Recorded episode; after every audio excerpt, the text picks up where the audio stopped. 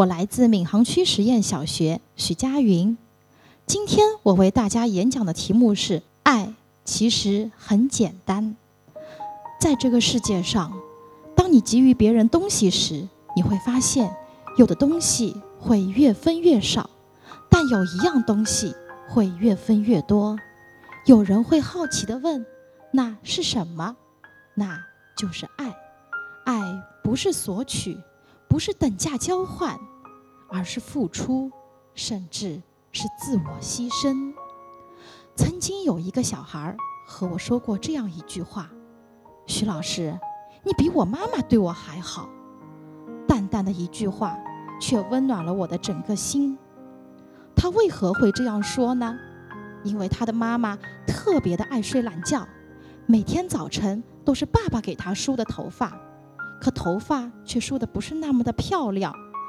每天他早早的来到学校，等待着我给他梳头发。我的一个小举动，就能让孩子如此的乐呵。其实爱很简单，只要付出，就能温暖大家。新学期开学，我发现班级里平时特别调皮活泼的孩子，脸上的笑容没有了，课间闷闷不乐，不与老师聊天，也不与同学沟通。出于班主任的敏感，课间我招呼他俩来到我的身边，想通过和他们的沟通来了解一下情况。但无论我怎么问，他们俩就说三个字：没什么。顿时。我内心起了疑惑，课堂上再细细观察，无论是他们爱的主课，还是感兴趣的副课，都不认真听，作业甚至错误百出。他俩可是班级的班干部呀！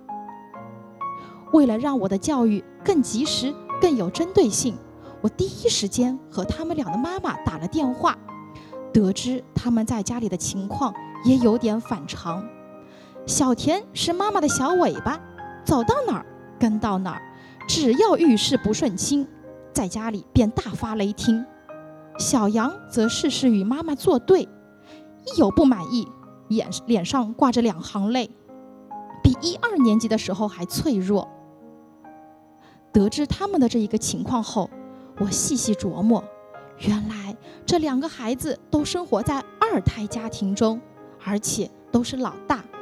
爸爸妈妈把生活的重心都放在了弟弟身上，慢慢的，他们觉得我的父母不再爱我了。随着二胎政策的开放，班主任对于二胎孩子的教育也有了一个新的挑战。我刚结婚没多久，虽然还不是一位母亲，可孩子们都觉得我就像他们的妈妈一样。对于这些缺少关爱的孩子来说，我想。我应该付出更多。升入三年级，孩子们从班级岗位晋升到了学校岗位，这是一个挑战他们的很好机会。我想，我得用好这个平台。在岗位的职务选择上，我给他俩安排了光荣升旗手和检查员的职务。上岗第一天，他们就有欢笑，就有泪水。小田当上了光荣升旗手。脸上乐开了花。中午的舞会课，我立刻让他大胆和同学交流，说说当上光荣升旗手的感觉。同学们也被他说的情不自禁的鼓掌。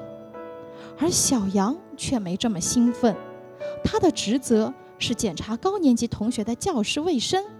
可个子小小的他，还没走到班级门口，就被哥哥姐姐们哈哈大笑的声音吓得不敢进教室。检查的工作。停滞了，他内心产生了恐惧感。看到他沮丧的样子，我立刻上前询问了情况，给了他鼓励和勇气。第二天中午，我拉着他的小手，和他一起去检查。可走在路上，他不停地说：“咱们还是别去了吧，我怕。”这时我什么也没说，只是更紧地拽紧了他的手，告诉他：“老师支持你。”你行的，就这样，我俩手拉手完成了第一次的检查工作。当我们检查完走出教室，他轻轻地在我耳边说了一句：“老师，谢谢你，你让我找回了自信。”一个星期的检查工作完成了，这两个孩子脸上分别露出了笑容，和同学的话也多了，也合群了。我把他们的好消息通过电话告诉了他们的爸爸妈妈，希望他们在家里也能多多鼓励他们，别因为有了老二而忽略了对老大的照顾。其实爱很简单，一个动作，一句不起眼的鼓励，都能让他们感受到我们对他们的爱。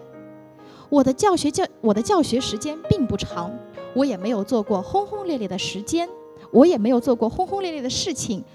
都说班主任是世界上最小的主任，也说班主任是百管部部长，可我享受着这既甜又苦的滋味。